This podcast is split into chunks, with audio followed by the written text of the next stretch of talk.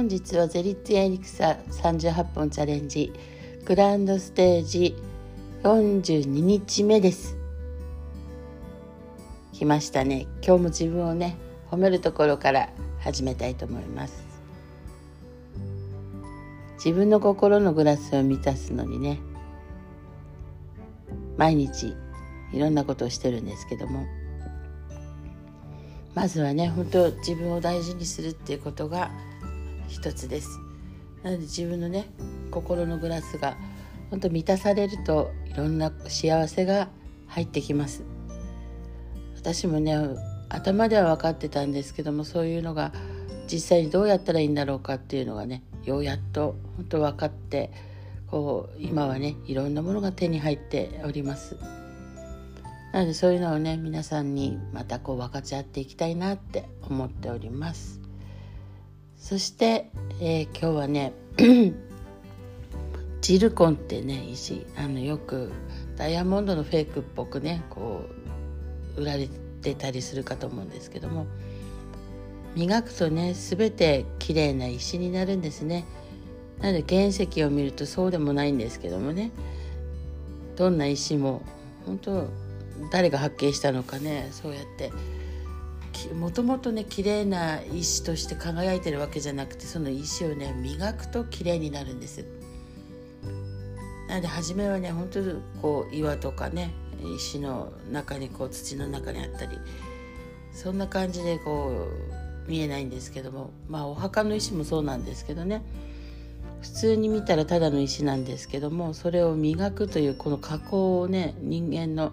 本当手を加えたことによって石って輝くんですね。なので昔ねそんな綺麗な石ってなくて今はすごくね綺麗な石があるんですけどもそれがやっぱりこう磨くというね技術なんですね。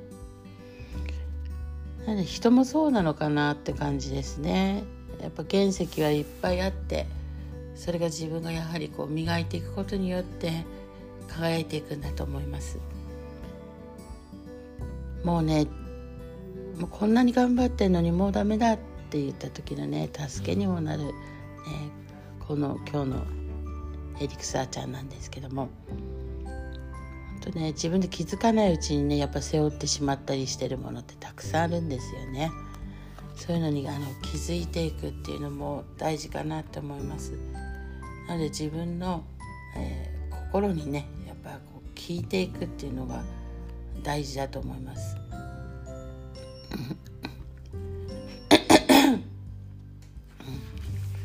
ちょっと喉がね詰まってますけども。えーと、昨日のね続きをちょっとしていきたいなと思います神話なんですけどもさてイザナミの容態ですが一向に治る気配がありませんそればかりか心臓の鼓動が次第次第に弱くなりますます衰弱されていったのです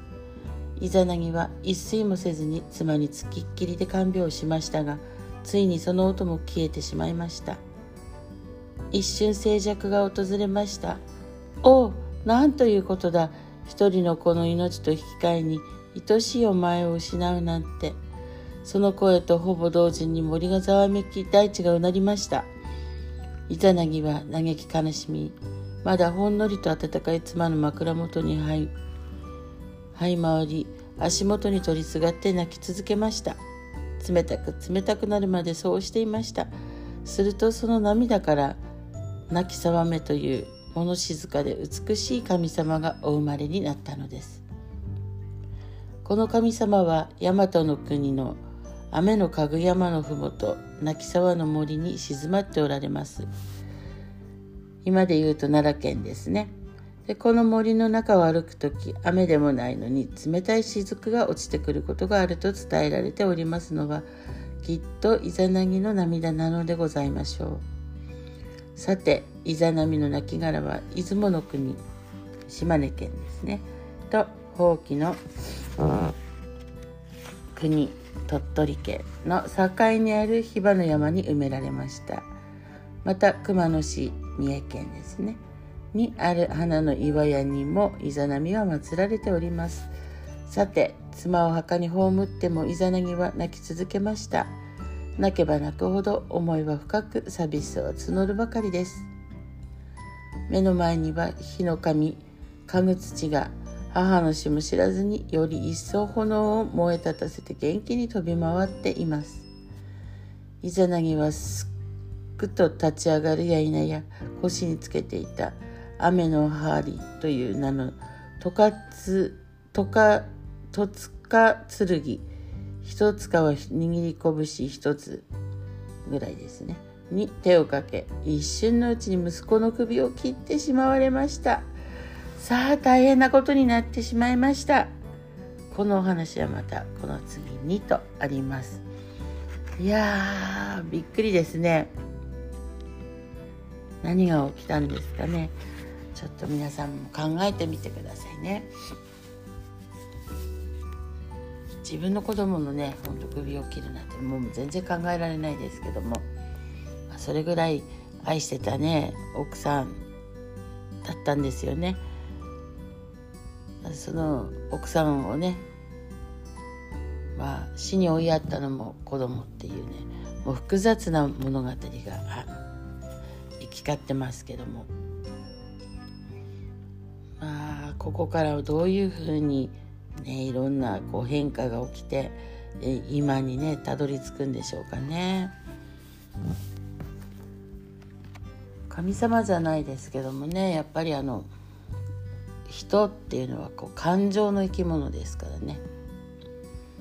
この感情をいかに自分でコントロールしていくかっていうのが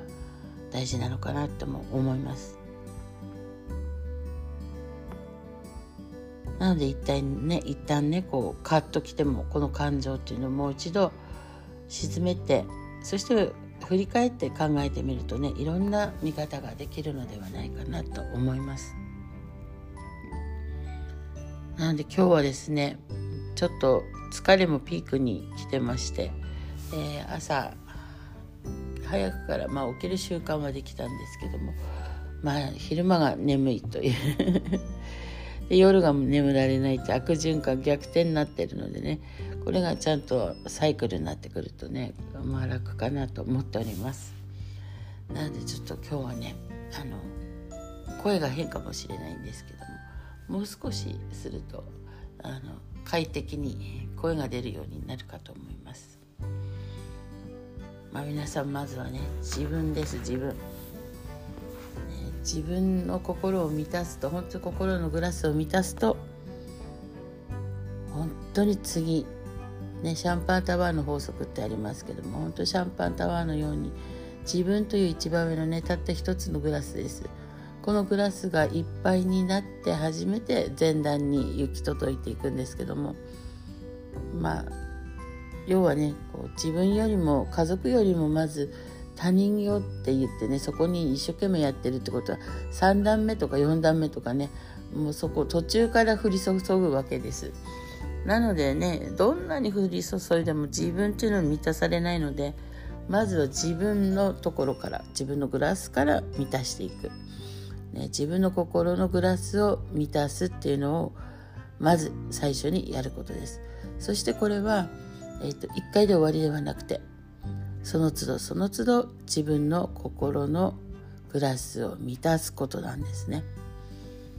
なので1日1回だけとかそういうわけじゃなくて常に意識を向けてグラスを満たしていくということです。なのでもうね眠かったら眠る水が飲みたくなったら飲むとかねほんとそういうふうに満たしていくもそう満たしていくとグラスもねほんとねもうお気に入りのグラスで飲んだら本当にそういうのもね心が満たされます。でそういう場所そしてまた、ね、ミネラルたっぷりの水とかねもう自分の好きな水があります。なのでそういう水を飲んでいく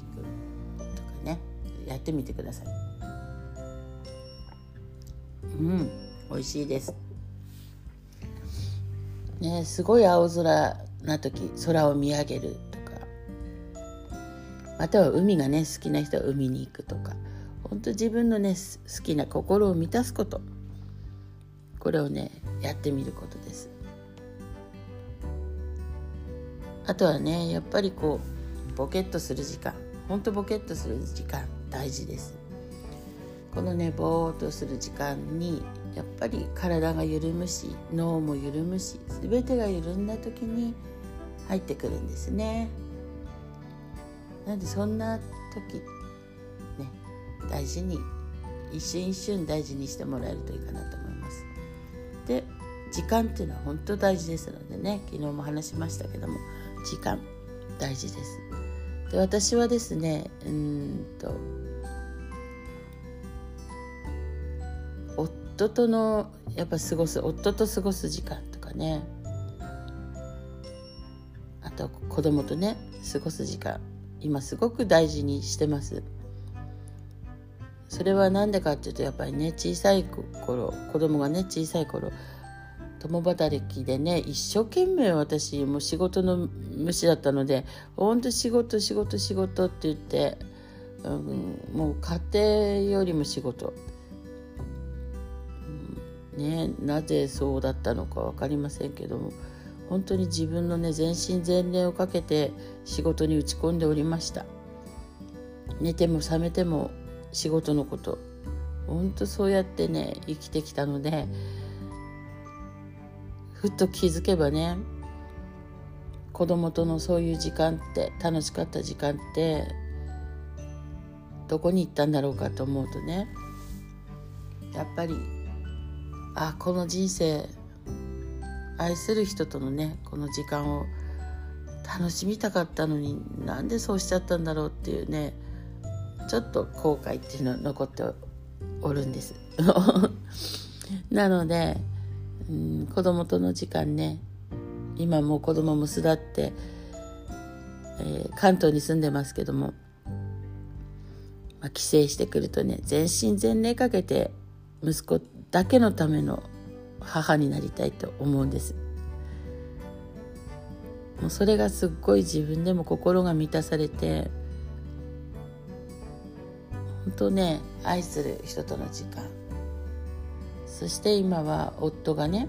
休みになると夫と過ごす時間。夫は自然を愛するのでねこう風の音とかねもう植物を見て感動したり本当いろんなことをね私に教えてくれる人です。そういう時間をね共有したり本当ね私の心を開いて開かせてくれる素敵なパートナーなんですけどね。そしてワンちゃんも同じでねワンちゃんがいてくれるからいろんなものが見る角度がねほんと変わってきます。癒されるだけじゃなくて私もワンちゃんにね、うん、お返ししたいなと思って。なんかワンちゃんがねもう10今年15になるからなるべくそばにねいたいなって。こういうのをねほんと何年前でしょうかね。うん10 10年以上前になるのか、まあ、新月の願いとかね。いろんなのビジョンボードとかありますけどもそういうのをね常に書いておりました将来どうなりたいか未来の私って何どうなってんのかとかねそういうのでよく私は自分のね自由な時間を持ちたいって思っててその自由な時間で何をしたいかって言ったら本当に大切な人とね大切な時間をね過ごしていきたいっていうのを書いていたんですね。何かが欲しいっていうよりは自分のね時間っていうの自由な時間っていうのが欲しいと思っておりました。でその時に大切な人とね大切なことをねしていきたいなっていうのが今叶ってるのかなって思います、まあ、そこにねちょっとあの自分がもうちょっと健康でっていうのをね付け加えるのを忘れちゃってたなって感じ。でした健康なのがね当たり前だと思ってたのであのその考えはなかったんですけどもやはり健康っていうのがあっての幸せな時間かなって思います。なのでいくらでもね人生あの書き換えができて自分でね作っていけますのでまたねあの皆さんそういうのを作っていかれるといいかなと思っております。ね、今日も素敵な一日をお過ごしくださいね。ではごきげんよう。